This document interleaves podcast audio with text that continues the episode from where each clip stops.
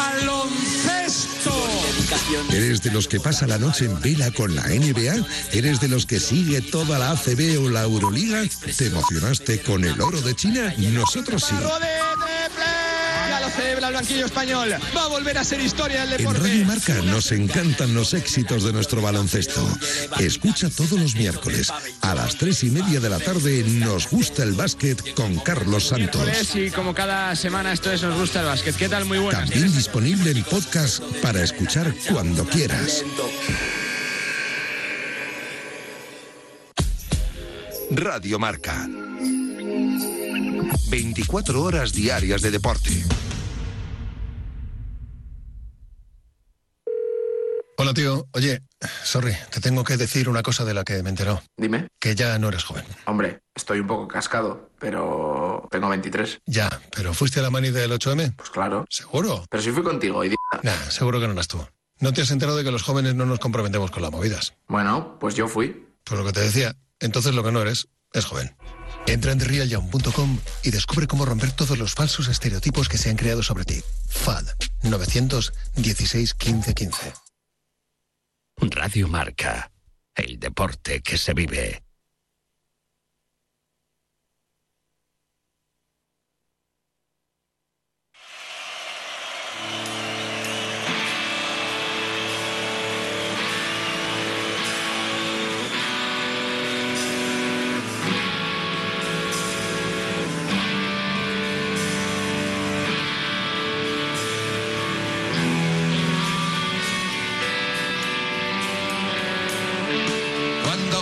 Los mejores, los bares no se cerraban.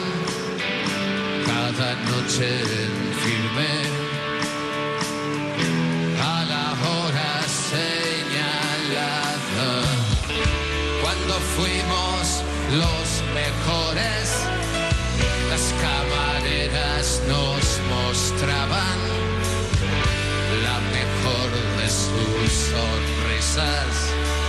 en Dos minutos pasan de las nueve de la noche y siempre hasta ahora, ya sabes, cuando fuimos los mejores. Recordamos grandes momentos de equipos de nuestro fútbol. Y en este caso nos toca al Real Betis que consiguió ser campeón de la Copa del Rey, no muy lejos de aquí, en el estadio eh, Vicente Calderón contra Osasuna. En la portería del conjunto bético actuaba un gran guardameta y un gran periodista, Tony Doblas. Hola Tony, ¿cómo estás? Muy buenas noches.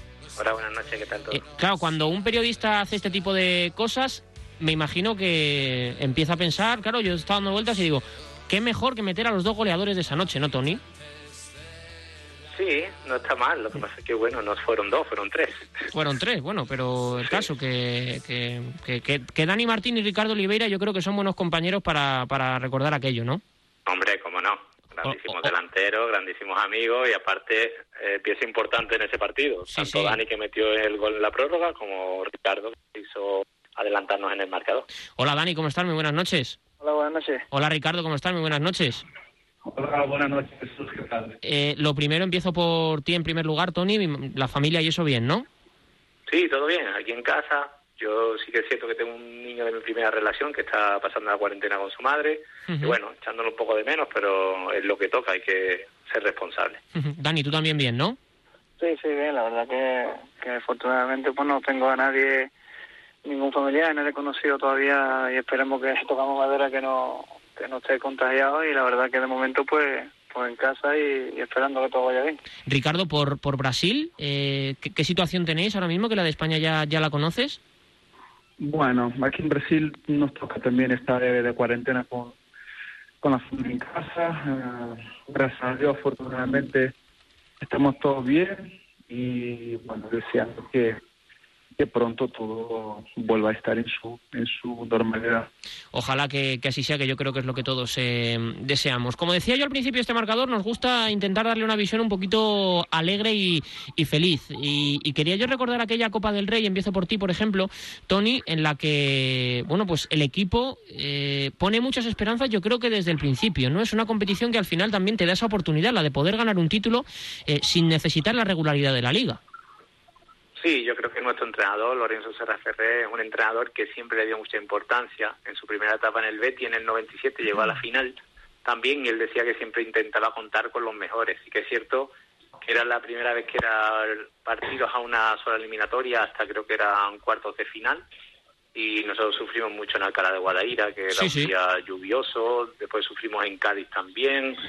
Eh, no sé, yo creo que no fue fácil, incluso en unas semifinales con el Atlético Bilbao, que quedamos en casa 0-0 y allí 0-0 con prórroga y penaltis también.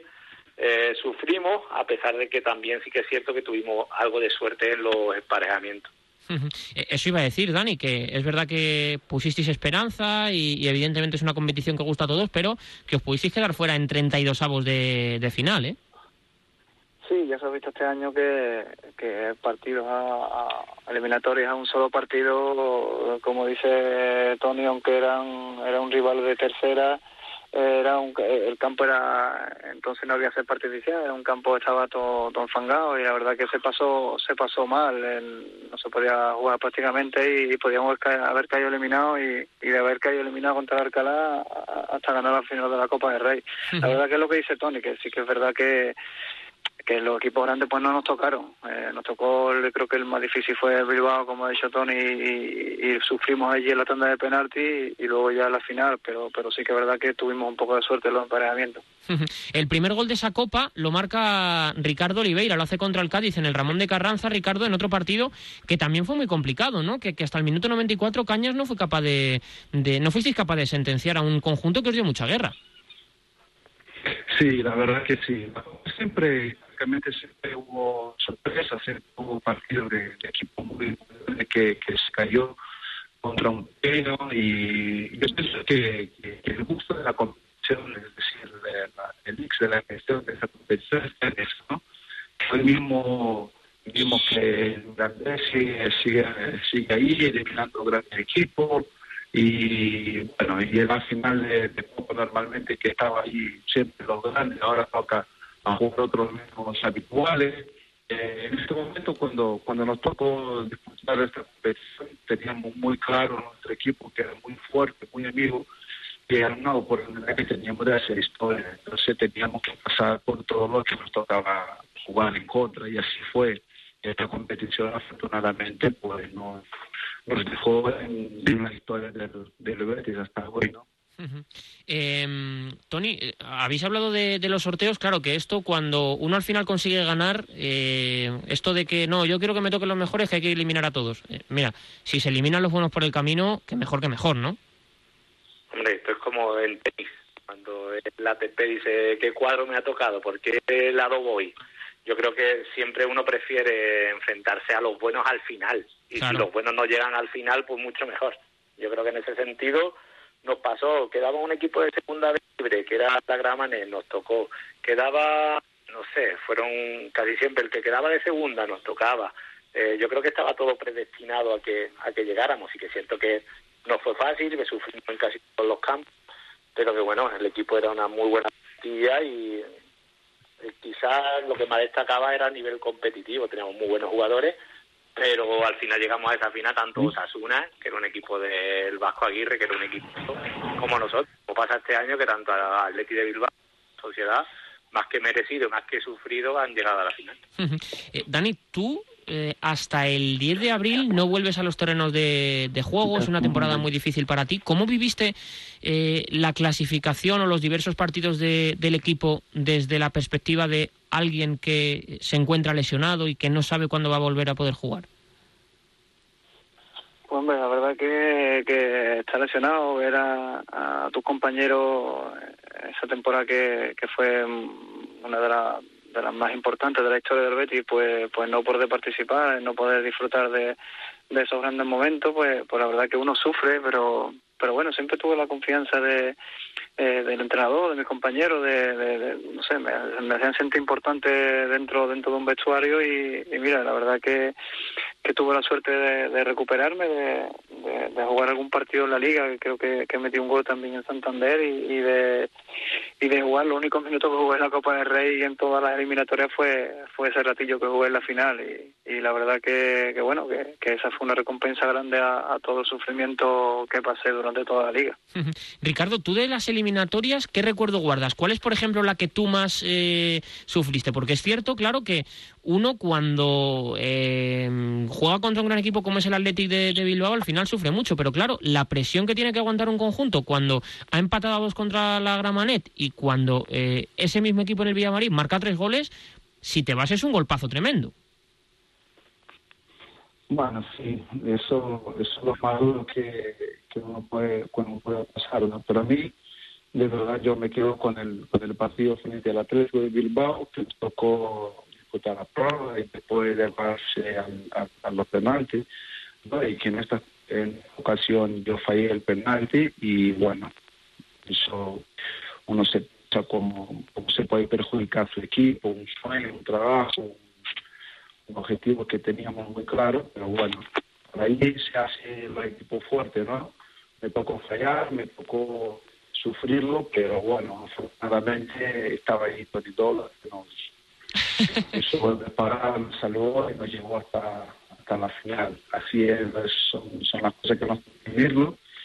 Y bueno, en un momento como otro que, que yo importante, así es, así como fue David, normal el segundo una prórroga y nos dio, y nos dio la copa. Eh, el fútbol tiene eso, ¿no? A veces toca sufrirlo, a veces toca disfrutarlo, pero sinceramente este partido frente al, al que Bilbao me, me, me sufrir mucho. eh, Tony, ¿fue Ricardo el más cariñoso en la celebración del pase a la final o no?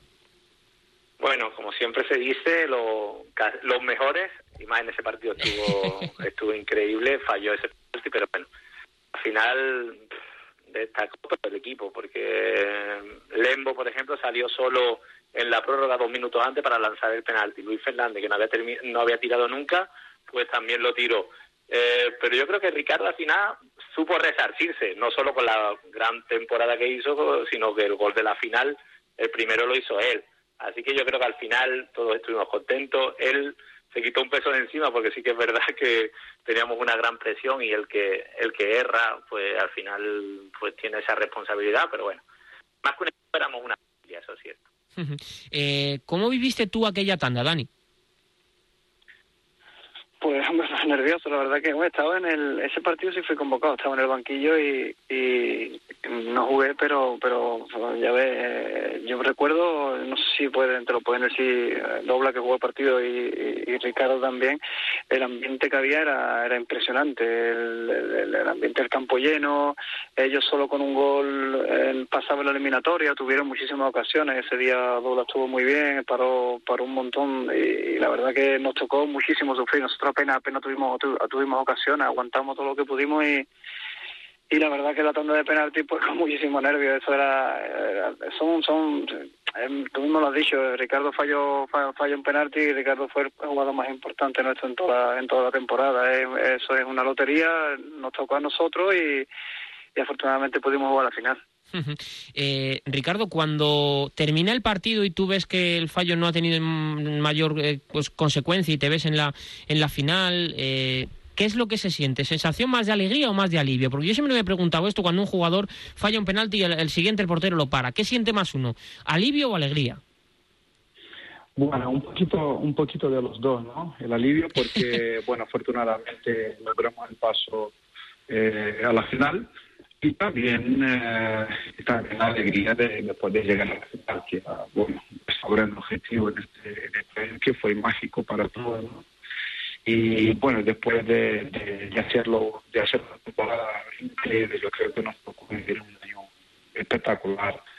Eh, poder disfrutar una final con, con, con plenas oportunidades, con plenas eh, de, de, levantar la copa sería algo que, bueno, todos nosotros deseamos. Y así me quedó un poquito de alivio por, por, por, por el pase y también alegría por llegar en la final. Uh -huh. eh, Tony, ¿cuánto de importante fue para ganar la copa el gran rendimiento que tuvisteis en, en Liga?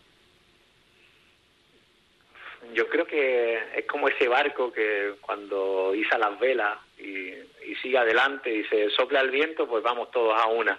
Yo creo que en ese momento eh, seleccionaban o sancionaban a alguien, entraban y, el equipo no lo notaba. Teníamos un equipo muy sólido ante un eh, dirigente o un director de orquesta que era Lorenzo, que no dejaba eh, relajarse a nadie, él siempre tiraba mucho de la cuerda, pero yo, por ejemplo, el partido último que nos dio la opción de jugar la, la Champions en Mallorca, yo no lo pude jugar por una lesión intersemanal y jugó Tony Prats y el equipo, bueno, ganó con gol de, de Asunsao y nos dio el pase a la Champions. Hasta ese punto, Dani, que era eh, por el infortunio de las lesiones, pues no había podido participar todo lo que todos hubiésemos querido, salió en esos minutos en la final y nos dio el pase a, nos dio el título. Es que parecía que todo estaba escrito. Un canterano, un bético, el que más había sufrido todo el año, nos dio la posibilidad de hacer historia en el Betis. Dani, ¿tú cuando ves que el equipo se clasifica para Champions, ahora te pregunto por lo de la final de, Copa, cuando sientes que, ostras, el, el Betis, tu Betis, eh, va a jugar al año siguiente la competición de, de las estrellas, la que todo niño sueña, ¿qué piensa? Claro, uno, eh, aunque, pues, eh, yo me imagino a Ricardo, a Edu, a todos alegrándose, uno que es bético desde pequeño, eh, tiene la alegría eh, elevada al cuadrado, al cubo o, o a lo que sea. Sí, como dice Dobla y yo pues somos béticos desde pequeño, hemos conseguido la cantera, eh, Ricardo pues pues también lo hicimos bético y supongo que seguirá sintiendo los coges del Betis. Y pues sí, pues la verdad que contento como bético, pero con una espinita un poco clavada porque, pues mira, tú ya eres profesional y quieres ayudar a- a- al equipo y, y no puedes, pero, pero bueno, la alegría era inmensa. Eh, estaba claro que que uno piensa en el futuro y en el futuro pues no era muy halagador porque mira yo no no no no estaba jugando y a lo mejor el año que viene no voy a poder disfrutar de ese momento y mira todo cambió todo cambió nunca sabes lo que te puede lo lo que te va a llegar y, disfruté de la Champions de una manera eh, que no sabe que no pensaba nunca metí un gol al Chelsea antes antes metí el gol de la final de la Copa Rey y yo creo que mira que con el trabajo todo se consigue pero como bético tanto Dobla como yo, que, que éramos béticos desde pequeños, eh, la mejor eh, plantilla y una de las mejores temporadas, pues, pues hemos tenido oportunidad de jugarla y siendo béticos y estando en el campo. Oye, Dani, eh, ¿tú crees que si no hubieran marcado el gol de la Copa del Rey no hubiera seguido en el Betis? Puede ser, puede ser, porque porque yo he tenido muchísimas lesiones, he tenido la, la rodilla casi un año parado, luego los tobillos y, puede ser, puede ser que a lo mejor no, no, no hubiera seguido, pero pero bueno, es como dice Ola, parece que el destino estaba ahí, yo había sufrido muchísimo, muchísimas operaciones, yo me he operado ocho veces y, y, la verdad que que cuando cuando yo vi meter el, cuando yo vi el balón entrar pues pues la verdad que esa recompensa se pagaba todo todo todo lo malo que había pasado y todo lo que había sufrido en el, en el fútbol Esta pregunta, Tony, entre periodistas ha sido buena, ¿eh? Sí, sí, así bueno. esta, esta sí ha sido buena. Oye, eh, os voy a preguntar ahora por... eh, me, me gustaría saber cómo os vais vosotros de Sevilla, Ricardo, cómo os despide la gente de Sevilla, cómo os despide la afición eh, antes de partir hacia, hacia Madrid. ¿Qué es lo que se os transmite? ¿Cómo os vais después de clasificaros para la Champions? Yo imagino una ciudad eh, más verde y blanca que, que otras veces, más verde y blanca que nunca. Bueno, para mí, la ciudad fue verde y blanca. Sevilla es, es, es el beticismo puro, ¿no? Es increíble vivir lo que, me ha tocado vivirlo porque yo venía de un año sin mucho protagonismo en Valencia, pero sí con, con dos títulos importantes. Pero el, el, el, el esfuerzo de, de poder estar el año siguiente con, con, con estos jugadores, con estos compañeros, disfrutar de la afición, que para mí es un sentimiento que de verdad nunca lo he vivido desde de, de Brasil en ningún sitio, ¿no? Yo jugué grandes clásicos, Brasil Argentina, pude disfrutar Milán, eh, Inter Milán, pero bueno, la afición del Betis es algo, algo distinto, muy especial. Eh, fue muy lindo porque yo iba convocado con Brasil, eh, luego después de la final de Copa para disputar la Copa de Confederación de Alemania y la afición pues nos, llevó en el, en el brazo, es decir, todo el, todo el sentimiento del beticismo de apoyarnos hasta el final, pero nada, nada, nada, nada la paga porque a mí me gustaría mucho regresar a Sevilla en, en el día siguiente después de, de, ser campeón, sentir esta compañero y disfrutar con la afición. Algo que a mí no fue posible vivirlo, que me. Yo fui siguiente con, con Brasil en Alemania, compañeros regresaron a Sevilla y a Susano, Edu, y eso siempre enviándome fotos y diciendo, mira lo que está perdiendo, así es que, bueno, que estar en Sevilla. Pero bueno, fue por un fue por una situación también que a mí me, me encantó mucho vivido con Brasil, pero la afición del Betis es algo que no mira, bueno, yo afortunadamente eh, soy una afortunada de poder tener en mi currículum muy extenso de, de, de jugador profesional, poder disfrutar de esta gran afición. Eh, Tony, cuéntame cómo recuerdas tú el camino desde el hotel hasta el Vicente Calderón. Bueno, sí que es cierto que Madrid estaría como ahora mismo, estaba casi todo paralizado porque nos iban dando, creo que eran tres furgones, varias varias motos también adelante. Nosotros nos sorprende mucho cuando estamos llegando al Vicente Calderón, eh, había una marea verde y blanca de la cual no podíamos, el autobús no podía, no podía entrar. Y la gente con lágrimas en los ojos, encima de los coches, encima, recordamos uno encima del semáforo, arriba de todo. Y nos decía, por favor, Marta, le veíamos esa cara. Y nosotros, algunos, eh, nos mirábamos un poco eh, como nerviosos, como tensos, y nos pusimos todos a dar porrazos en el autobús, en el cristal, animándonos y nos fusionamos con la afición. Y sí que es cierto que yo ahora he hecho un prólogo de un libro que va a salir sobre la historia del Betty y reseño mucho este momento porque creo que todos nos dimos cuenta de lo importante que era ese partido para, para la afición y para nosotros. ¿Tú te veías reflejado, Dani, en la gente que estaba al otro lado del cristal? Sí, bueno, soy socio de- desde pequeño y nunca tuve la, la oportunidad de vivir algo algo así como aficionado, porque porque no, porque el Betis desgraciadamente, pues mira, hace ya o va a ser 15 años de que, de conseguimos el título y no he vuelto a, a conseguir un título más. Esperemos que pronto lo que pronto lo consiga, pero pero sí que es verdad que, que cuando llegamos al campo, eh, como dice Dobla, era una marea verde y blanca, había solo había gente del Betis, el autobús prácticamente no podía andar y y prácticamente se festejaba ya el título era una cosa que no que, que no podía que no podía fallar que que no darle un disgusto a esa gente era era imposible y Cualquiera, cualquiera tira el balón fuera, Dani. Sí, eso que estaba Oliveira solo, pero, pero, no, se, pero no se la pasé. La verdad, en ese momento no piensas eso, pero sí que es verdad que la llegada fue emocionante por eso, porque prácticamente fue lo mismo que vivimos después cuando cuando llegamos a Sevilla, una marea verde y blanca, pero pero todavía sin, sin conseguir el título. Ricardo, hace poco decía Imanol, el entrenador de la Real Sociedad, que ese recibimiento a la Real Sociedad le vino mal. ¿A vosotros cómo os vino? ¿Qué sentiste tú, por ejemplo, cuando viste a toda esa gente entregada a vosotros para ganar un título de Copa? No, sí, bueno, lo mismo, es decir, llegamos a la final de, de, de Copa y, al camino del estadio, pues algo increíble, algo increíble, se nos marcó a, todos nosotros, ¿no?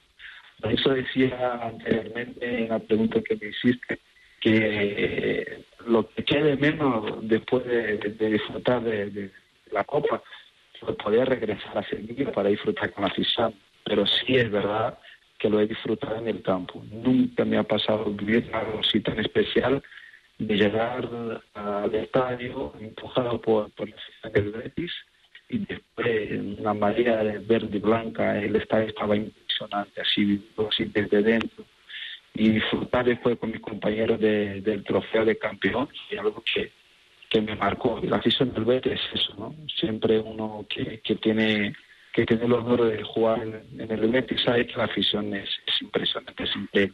Es un sentimiento que no se explica. Uno que se vive sabe cómo es.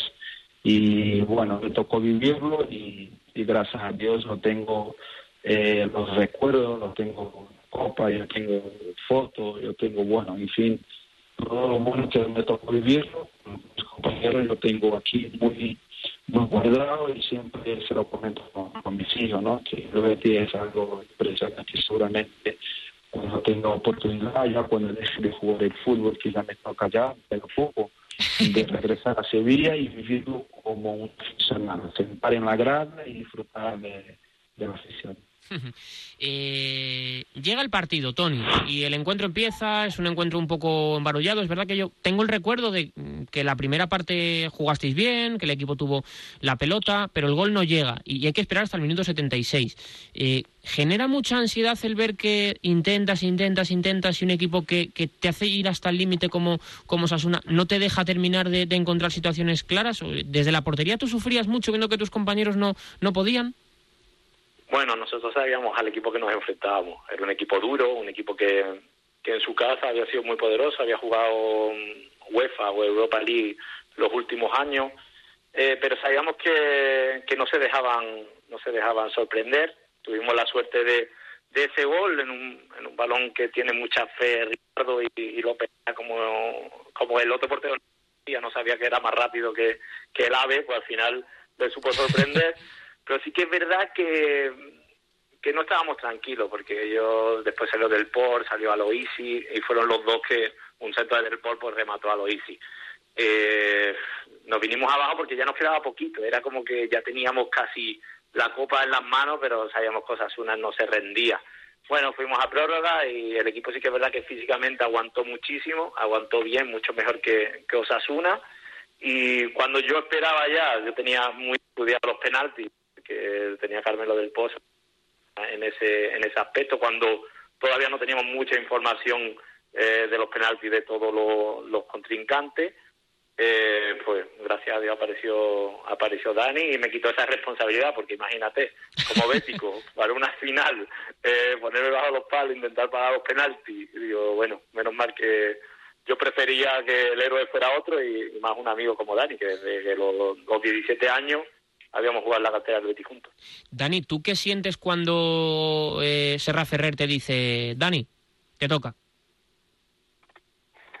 Hombre, la verdad que, que mm, cuando marcó a Loisi, eh, parece que es lo que ha dicho antes Dobla, que estaba destinado, y yo en este caso parece que estaba destinado a que me tirara el gol yo, porque cuando antes de marcar a Loisi, el, el, el Serra Ferrer iba a hacer el tercer cambio, que era Benjamín, bueno, Benjamín estaba ya despojado del chándal, de la sudadera, de todo, y él estaba en medio campo para salir. Entonces yo ya prácticamente pues ya lo, iba a disfrutar como un compañero más y, y como bético, pero pero en ese justo momento metió metió Loisi y siempre me acordaré de, de, de, de que, de que miró eh, Será Ferrer al banquillo, estamos Delirson, estamos Benjamín, yo y y nos mandó a calentar, nos mandó a calentar y seguidamente, nada, a los dos o tres minutos me llamó. O sea, me vi desde de no jugar a, a, estar dentro del campo en, en, cuestión de cinco o seis minutos, porque calenté muy poco y me vi jugando la final. La verdad que, que, que, que en ese momento pues para mí era un sueño, pero pero bueno, y ahí ya que estaba dentro pues tenía tenía que ayudar al equipo y, y afortunadamente pues tuve esa suerte.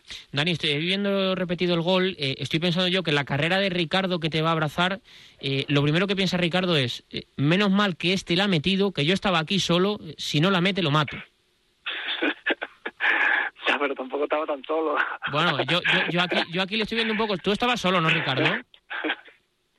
Bueno, yo, yo seguía siempre por, por, por, por, por el medio, ¿no? Porque Dani estaba, bueno, estaba teniendo la pelota por delante y, bueno, ahí se veía que él tenía muchísima confianza como, como lo hizo.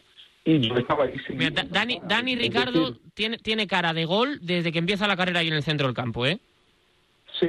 Sí, o sea que yo creo que si no, que si no llega a haber habido defensa de Osasuna, lo mismo, lo mismo chuta también, ¿eh?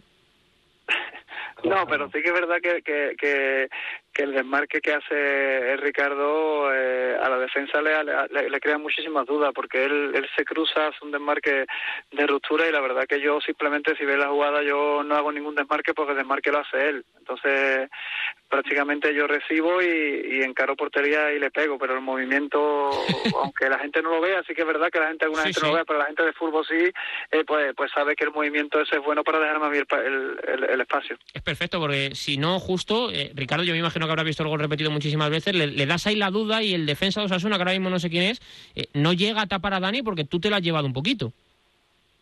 Sí, no, por eso es, es algo que, bueno, dentro de, dentro de un sistema y dentro del campo uno se tiene que moverse, ¿no? Al final, yo pienso que el fútbol es eliminar rivales, ¿no? Y ahí, dentro de, de, de dentro del campo, yo tenía que hacer el marque sí, porque yo tenía la pelota, yo tenía la pelota, es decir, aprovechar de ese, de rápido y tenía, jugadores impresionantes por detrás de mí, que siempre nos buscaba. Yo cuando hago el desmarque, pues no recibo la pelota, pues fenomenal, porque se la da a Dani y Dani a la manera que hace, que remata la puerta, pues bueno, nos dio el título de Copa, ¿no? Es decir, si un equipo uno busca un desmarque porque tiene una condición de poder finalizar, da posición al compañero, pero es que decide dónde va la pelota que tener la pelota. Así que bueno, se la da a Dani y yo pienso que no, podría ser diferente. Se la tenía clara Dani, porque tenía los ojos, la controla bien, la controla bien y, y, y rematar de manera fenomenal. Se ha garantido el título de Copa. Eh, Tony, ¿tú, ¿tú corres hasta el otro campo a celebrarlo? Que aquí no lo, no lo he podido ver. ¿Tú te das la...? No, no, no, yo no, corro. Yo me quedo allí rezando, rezando y esperando que que acabe, termine. ¿no? No, yo no, porque ya eh, había pasado anteriormente que nos habíamos adelantado, que daba poco tiempo y nos empataron justo al final.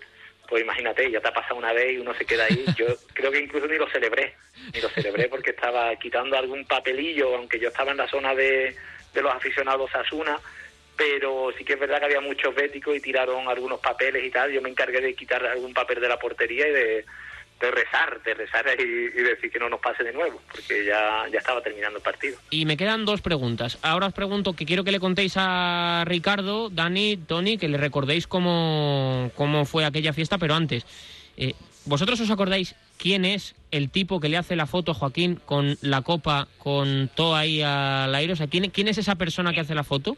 Pero eso no es, no es en el No, Betis, no no es en Valencia. Ah, esa es la del Valencia. Sí, sí. No sé yo, ¿eh? Sí, sí, es en Valencia, en Valencia. Ah, pues yo, he visto, antes que era, yo he visto antes que la imagen la relaciona también con el Betis. Igual esto de las fake news ahora, pues me ha, me ha embarrado. Pero en cualquier caso, el MVP de la fiesta fue él, ¿no? Bueno, Bueno, contesta Dani, venga, el tema de fiesta. Dani. No, lo, lo, lo estáis viendo ahora. Si antes hubiera redes sociales, pues entonces imagínate, sería... él es así, pero te lo puedes decir también. Es una persona que con 17 años, 16 años era así también. Cuando llega de Cádiz, del puerto de Santa María, es un tío descarado, un tío que, que siempre está haciendo bromas, que y la verdad que no es que sea fiestero ni mucho menos, pero pero sí que es verdad que siempre siempre nosotros nos hemos reído mucho con el vestuario y y ahora pues ya te digo, si hubiera redes sociales pues, pues- pues se hubieran visto millones de vídeos igual que los que se que los que hace ahora. No, Y- estaríamos en la cárcel, más de uno. Ya tengo titular para la entrevista, Doblas. Eh, lo último, eh, que, que digo, que le contéis a, a Ricardo cómo fue aquello, qué qué recuerdo tenéis vosotros de aquella fiesta, Tony, de, de aquel momento de, de volver a bueno, Sevilla más, con la más Copa. o menos Dani, Dani lo ha dicho. Ricardo vivió el momento de la llegada al Vicente Calderón, pues fue como llegar al Vicente Calderón, pero en Santa Justa. Una marea verde y blanca que nos llevó al estadio y, y bueno, Ricardo sabe, Ricardo sabe que Dani y yo vivimos aquí, somos sevillanos y disfrutamos de la gente el día a día, pero cuando vienen a Sevilla, tanto Ricardo como Edu, que estuvo hace poco eh, aquí, o Asunsao, de Nilsson, la gente los quiere, porque eh, les rememora una muy buena época del, del Betis, ellos eh, supieron conocer la idiosincrasia que, que tiene el club, es un club muy especial, es un club que, que hay que sentirse querido y dar mucho cariño. Yo creo que Ricardo venía de Valencia con esa falta de cariño que nosotros aquí le supimos dar y así no, no fue de bien con él. Y Dani, que me queda solo por recordar lo que siempre te digo cada vez que hablo contigo, que tú tuviste la narración nuestra del gol mucho tiempo en el móvil, ¿no? Puesta de, de tono de llamada. Sí, sí, sí que es verdad, sí que la tuve la tuve un tiempo. Y claro, cada vez que te llamaban, gustazo, ¿no? Sí, hombre, la verdad que, que eh, fue bonito y es bonito el recuerdo y ¿La, la tienes todavía guardada? Ya en el móvil no, porque ya el móvil, ¿No? ese- ese- el móvil Pero- ese ya he cambiado 20 veces de móvil. Ya, pero, Dani, esto tiene una solución muy sencilla. Yo mañana en cuanto... de nuevo. Claro, Me la en manda- cuanto... me la manda- me la manda por WhatsApp otra eh, vez, ¿no? En cuanto llegue yo mañana a la redacción, lo primero que hago aquí en cuando me planto yo a las 4 de la tarde, busco la narración y te la mando por WhatsApp. Pues perfecto, yo encantado, te lo agradezco. Claro, claro, haberme lo dicho, hombre, hemos hablado un montón de veces, este macho. Eh, que chicos, ha sido un placer rememorar aquel título de Copa del Rey con, con vosotros, aquel Real Betis que fue campeón de Copa, no solo campeón de Copa, sino que también se clasificó para la UEFA Champions League, que eso hacerlo en un conjunto que, pues, eh, a principio de temporada quizás no está destinado al objetivo objetivo de pelear un título y pelear hasta el final de la liga por, por un objetivo como es la Champions, pues tiene también muchísimo mérito con una plantilla excelsa, con nombres que podríamos estar aquí horas y horas recordándolos en marcador. Tony Doblas, como siempre, es un placer enorme. Muchísimas gracias. Un abrazo y gracias. Dani, mañana te escribo, ¿eh? Vale, muchas gracias. Un abrazo muy fuerte para Dani Martín y también para Ricardo Oliveira. Ricardo, muchas gracias por atender la llamada de Radio Marca y que las cosas por Brasil también eh, vayan lo antes posible, lo mejor. Un abrazo muy fuerte y muchísimas gracias. Un abrazo, muchas gracias, un placer. Cuando fuimos los mejores, el Real Betis Balompié, que fue campeón de la Copa del Rey en el año 2005. Radio Marca, el deporte que se vive. Radio Marca.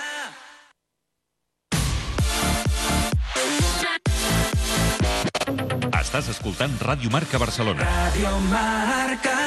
89.1. Les 7 de la tarda és la millor hora del dia. Perquè cada dia, de dilluns a divendres, comença a les 7 de la tarda el Tribuna Marca amb Joan Prats, amb la coordinació i el suport de tota la redacció de Radio Marca Barcelona. Informació, anàlisi i debat cada dia, amb el resum de la jornada prèvia de partits i el nostre punt de vista crític habitual. El millor moment del dia per parlar de futbol i donar un cop d'ull a l'actualitat esportiva. A les 7 de la tarda, a Radio Marca, el Tribuna Marca, amb Joan Prats. No apuestes a ciegas. Llega el nuevo servicio de televisión en suertia.es. Juega con responsabilidad. Solo mayores de edad. Cada dia de dos quarts de dues a dos quarts de tres de la tarda, Pericos Online Ràdio. Els primers en informar-te de l'espanyol. Aquí a Ràdio Marca Catalunya. Presentat i dirigit per Francesc Via. Pericos Online Ràdio. Amb el patrocini de l'An Motor, concessionari oficial Jaguar i Land Rover i la col·laboració d'Estrella Damm, Danone, Fosprin de Sòria Natural, Botemania, Casino Barcelona, Movistar, Esportium.es, Motosim i Energia Blanc i Blava. Radio Marca. 89.1. El deporte que se vive.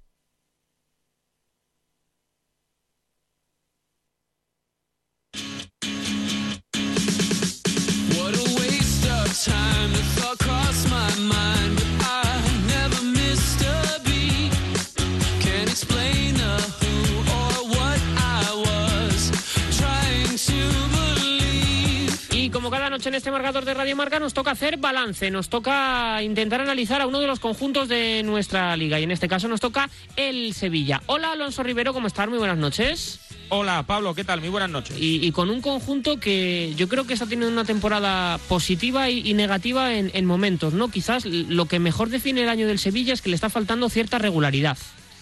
Sí, bueno, hay, hay varios aspectos que, que vamos a ir analizando. Obviamente, cuando un proyecto comienza, Pablo, con 20 salidas, y digo bien 20 salidas y 15 fichajes, hombre, uno espera al menos darle los meses correspondientes para que el trabajo del entrenador se empiece a notar. Es verdad que el Sevilla sorprendentemente arrancó muy bien la temporada, con muy buenos resultados, sobre todo resultados lejos del Ramón Sánchez Pizjuán, con varias victorias de manera consecutivas. Eh, creo que son hasta 14 o 15 semanas donde el equipo ha estado eh, en los puestos de, de Champions, que era el gran objetivo.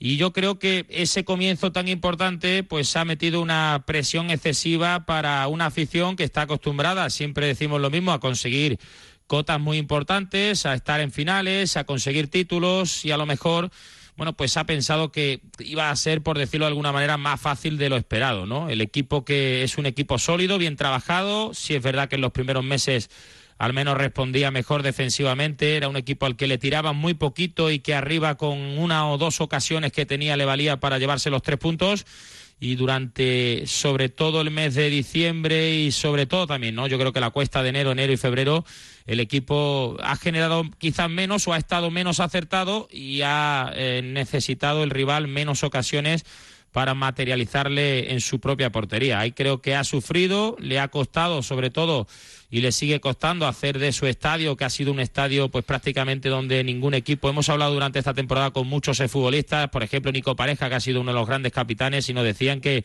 que ellos tenían la sensación que todo equipo que venía al Pijuán pues iba a perder, ¿no? Y esta temporada esa sensación eh, no la ha tenido el equipo en ningún momento, que le ha pesado la ansiedad, yo creo también un poco de la grada, que no ha esperado tampoco demasiados partidos para hacerle ver al entrenador en muchos momentos. Recuerdo esa gran pitada ante el Leganés, por ejemplo, eh, donde el aficionado incluso pedía la dimisión de, de Lopetegui. Yo estoy contigo, creo que en líneas generales eh, vista la clasificación a día de hoy, pues el equipo está haciendo una buena temporada y tiene ese lunar importante, ¿no? Mm, Por las formas, por el rival que tenía enfrente, la Copa del Rey ante el Mirandés, donde prácticamente le pasó por encima.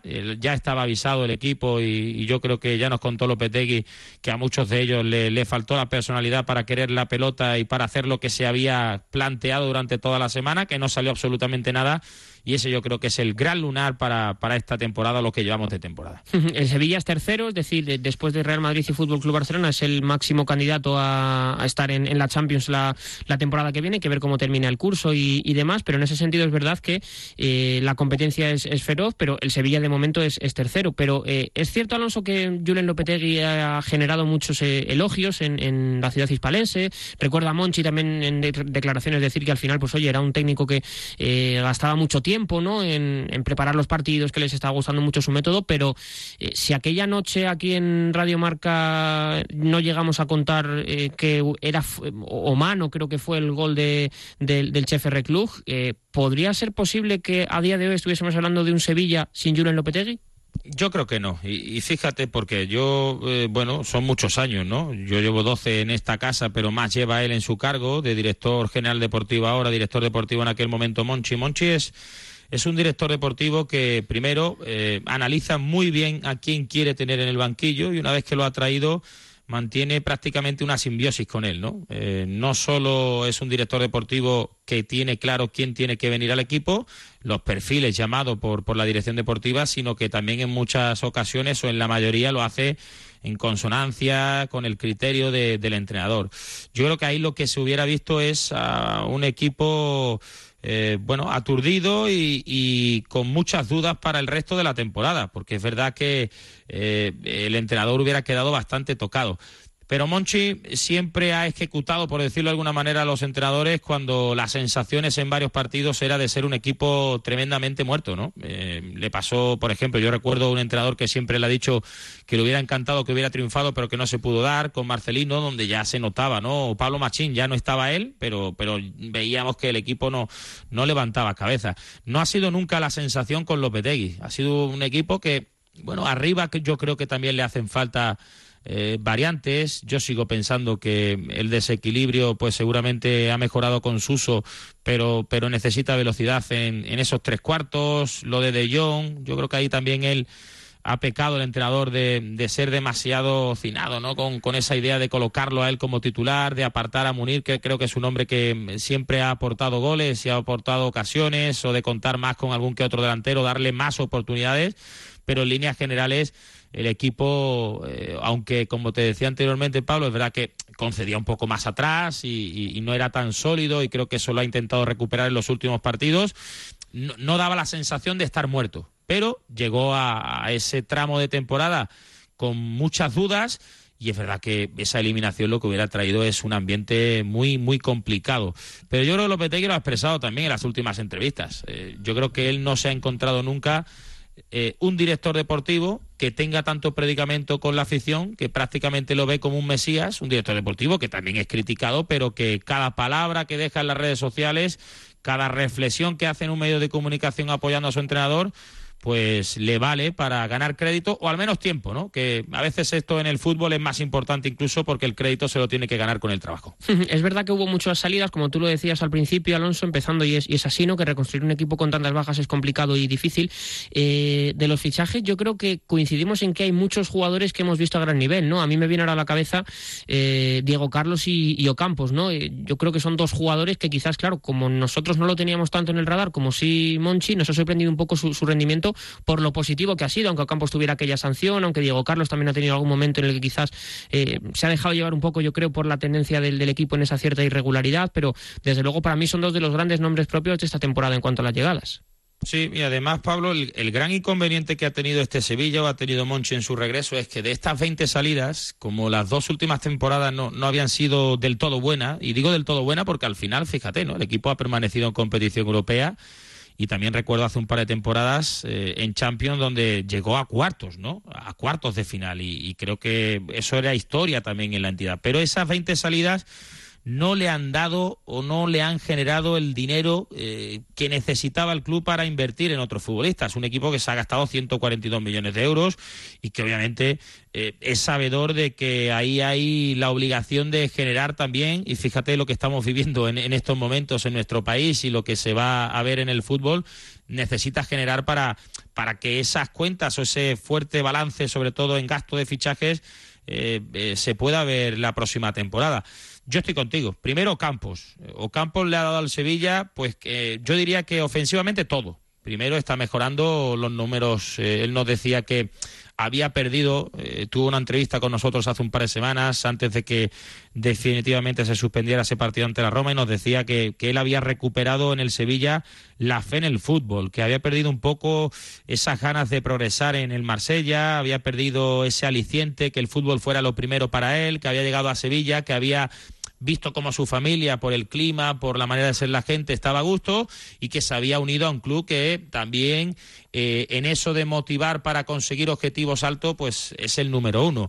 Creo que eso le ha valido y por eso digo que para mí es el, el mejor fichaje sin duda alguna de esta temporada. Diego Carlos, pues sí, Diego Carlos le costó 15 millones de euros a este, a este Sevilla. Es verdad que era un, para mí un absoluto desconocido porque tampoco venía eh, de ser uno de los grandes clubes de Francia, ni mucho menos y creo que ha ido de, de, más a menos. En los últimos partidos no sé si esa suficiencia a la hora de jugar le ha hecho cometer algunos errores. Estoy de acuerdo. Eh, re, recuerdo también, fíjate, esa jugada ante, ante Osasuna donde saca mal la pelota y creo que eso es, se debe a que bueno ha recibido demasiados elogios y a lo mejor se ha visto tan superior que la concentración o lo que sea le ha llevado al futbolista a cometer varios errores. Eh, creo que son jugadores Cundé, ¿no? Cundé también ha ido de, de menos a más en este caso eh, siendo un jugador muy polivalente, creo que le va a dar mucho, es tremendamente joven, a mí hay un futbolista que me gusta bastante y que no aparece demasiado como es Gudel, creo que es un, hombre de club, que puedes ponerlo en varias posiciones como central, como pivote, siempre bien tácticamente, creo que para mí son los mayores aciertos y después hay lagunas importantes, ¿eh? porque lo de Ronnie López Recuerdas que entró en esa operación de venta de Ben Yedder, el Sevilla se vio obligado a, generar ingresos y tuvo que vender a Ben Yedder, que además, después de los jugadores del PSG más importantes, es el jugador mejor pagado de la liga francesa, y esos 23 millones de euros de Ronnie López ahora mismo ni están ni se le espera. Es verdad que ha mejorado en lo físico, pero yo no acabo de ver en los minutos últimos que le han dado, Pablo, o, me transmite la sensación de que el futbolista se va a recuperar al menos para esta temporada y va a ser un jugador como tiene que ser por su costo decisivo. Además ha llegado Suso, le ha quitado eh, protagonismo, opciones para estar en esa banda derecha. Bueno, vamos a ver qué sucede con él. Y no me quiero olvidar tampoco, eh, ahora que, que recordaba un poco los fichajes, el de Fernando. Fernando es un jugador que ha sido vital porque el Sevilla las dos últimas temporadas había perdido presencia física en el centro del campo y le ha dado no solo la experiencia, sino un tremendo equilibrio y creo que es uno de los grandes aciertos, sobre todo por, por el costo, ¿no? Un costo bastante bajo, 4,5 millones de euros le costó tan solo el brasileño.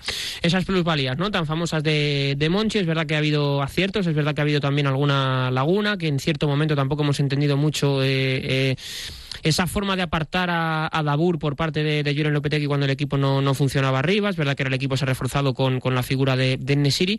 Y para terminar, Alonso, que quizás esto no sea de esta temporada, que es un poco lo que estamos haciendo balance, sí que en las últimas horas eh, había sonado el nombre de Rakitic para, para volver al, al, Sevilla, que claro, la gente ahora está en casa, está mirando, está pensando, está soñando, está ilusionada con ver un, un hombre que rindió a la perfección en, en el Sánchez Pizjuán, que es una, una, figura muy, muy querida, ¿no? que siempre que ha vuelto ha sido aplaudido. Eh, por lo que tú sabes, por lo que tú manejas, eh, ¿Es posible el regreso de Rakitic al Sevilla?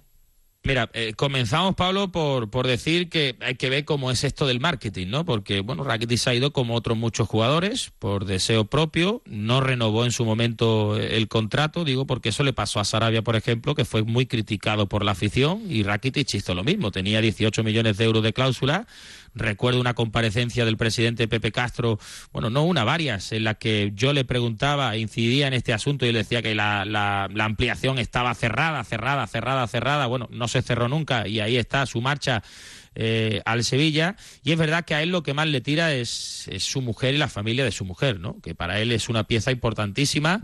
Eh, te cuento y lo hemos contado alguna que otra vez en, en el programa local.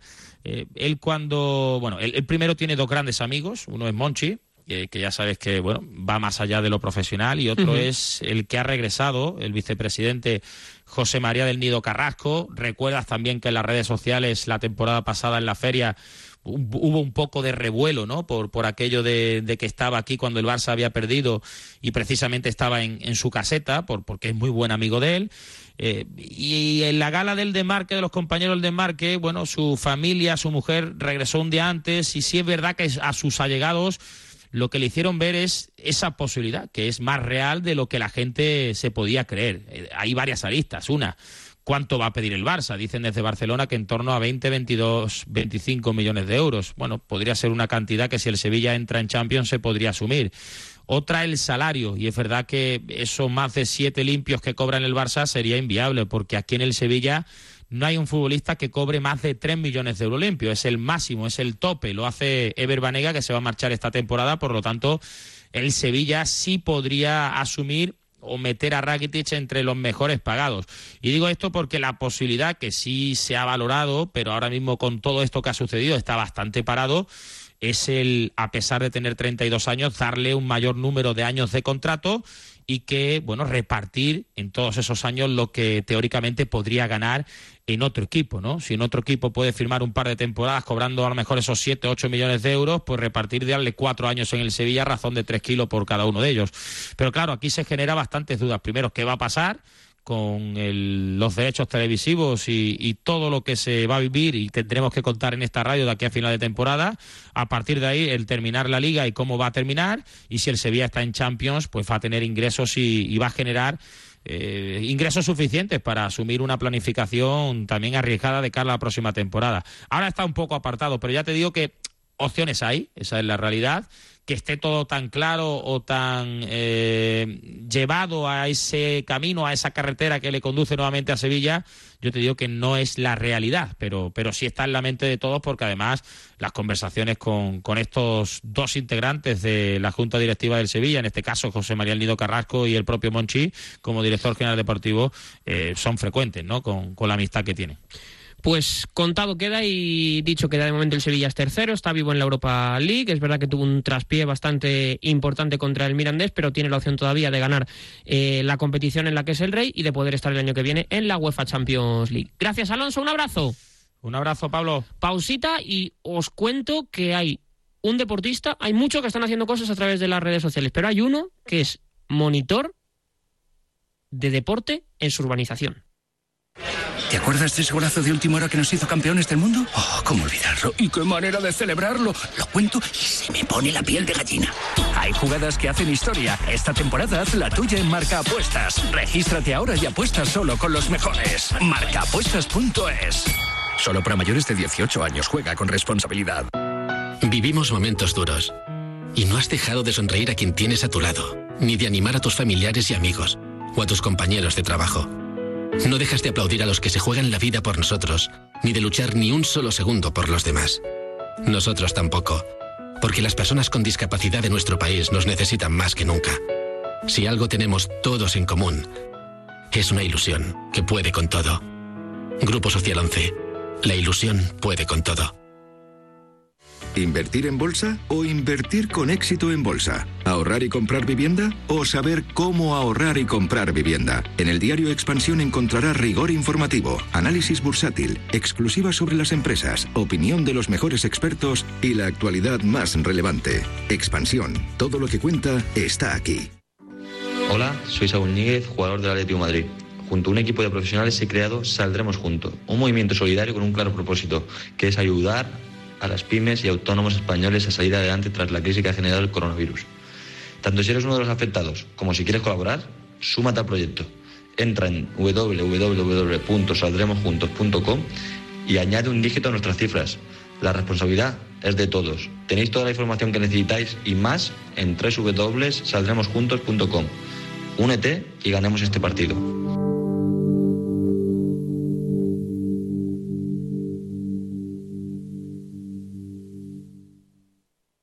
Cada día buscamos efectos del coronavirus. Eh, algunos de ellos son negativos, evidentemente supresión de, de, competiciones. Hay muchas veces que, oye, pues uno no sabe lo que va a pasar con su, con su contrato, ¿no? En relación a, que acaba el 30 de junio y, si la liga se prolonga más, pues habrá que ver cómo, cómo se da la situación. Pero hay momentos también en los cuales eh, mola mucho ver a jugadores y deportistas ponerse al, al servicio de sus vecinos y de su, y de su gente en definitiva. Y es lo que ha hecho Juanjo Camacho, exfutbolista del Huesca, para eh, mantener en forma a, a, a, todos sus vecinos. Hola Juanjo, ¿cómo estás? Muy buenas.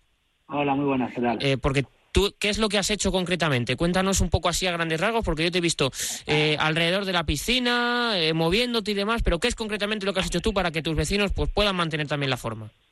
Bueno, a ver, al final, pues ser un colaborador más dentro de, de la urbanización que dentro de todas las normas que hay que cumplir y estar en casa cerrados y demás y tal, pues bueno, eh, cada uno pues está aportando un poquito su granita de arena dentro de la función que puede hacer, ¿no? Pues la gente que, que pues trabaja en un mercado pues está al servicio de, de todos los vecinos si necesitan algo, eh, la gente que, que también está intentando ayudar a la gente mayor que vive en la organización y bueno, y así tenemos un DJ que pone música para todos también. Y bueno, pues eh, el, el, otro día, por, por casualidad, pues entre los grupos que tenemos entre varios vecinos, etcétera, etcétera, pues bueno, vimos en la tele del vecino ese que se había puesto en la ventana, en, en la plataforma esa, haciendo unos ejercicios y los vecinos le seguían, pues dijeron, hombre, pues Juanjo, ¿podías ahí tal, eh, hacer alguna cosa para que nos moviéramos, para qué tal? Y bueno, y luego, pues bueno, me presté a ello y la verdad que poco a poco, poco a poco, poco a poco se ha ido haciendo una bola que que madre mía, se, se, se hizo grande. Pero, Pero y, bueno. ¿Y cómo surgió? O sea, ¿fueron los propios vecinos los que te lo pidieron?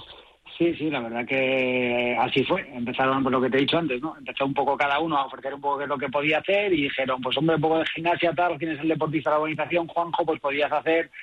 Y bueno, y yo dije, pues venga, pues vamos a, vamos a probar. Y la verdad que la gente acabó muy contenta y, y bueno, y como te he dicho, ¿no? Y hemos ido, lo hemos ido mejorando un poco, vamos a decirlo así.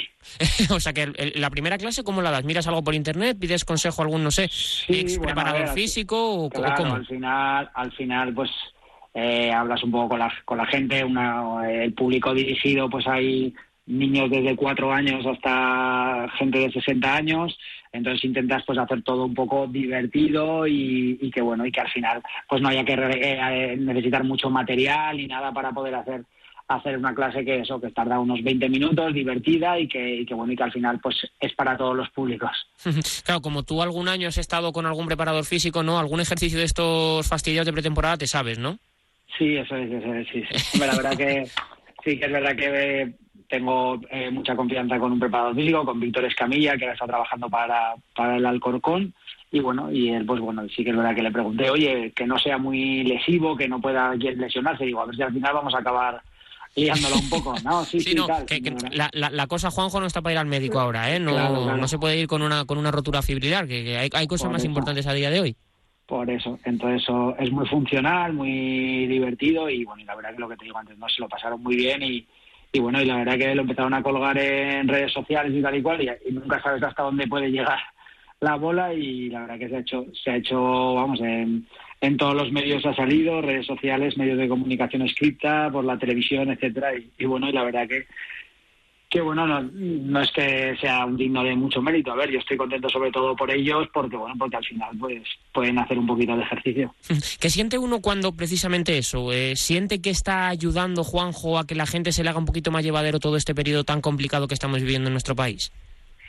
Pues mira, yo la verdad que si te enseñara mensajes de la gente que me envía a mis de vecinos que me envían a mi a mi WhatsApp privado, te quedarías asustado de, de del cariño que, que le han cogido a, haber hecho esto, ¿no? Entonces, pues simplemente eso pues te, te, llena de esa satisfacción de decir, bueno, pues estoy ayudando a gente que está en casa y que quizá su momento del día pues pueda ser eh, poder estar eh, 20 minutos haciendo un poco de un poco de deporte, que mucha gente incluso dice que que estaba un poco oxidado y que, y que bueno, que al final pues le empuja también a, a hacerlo.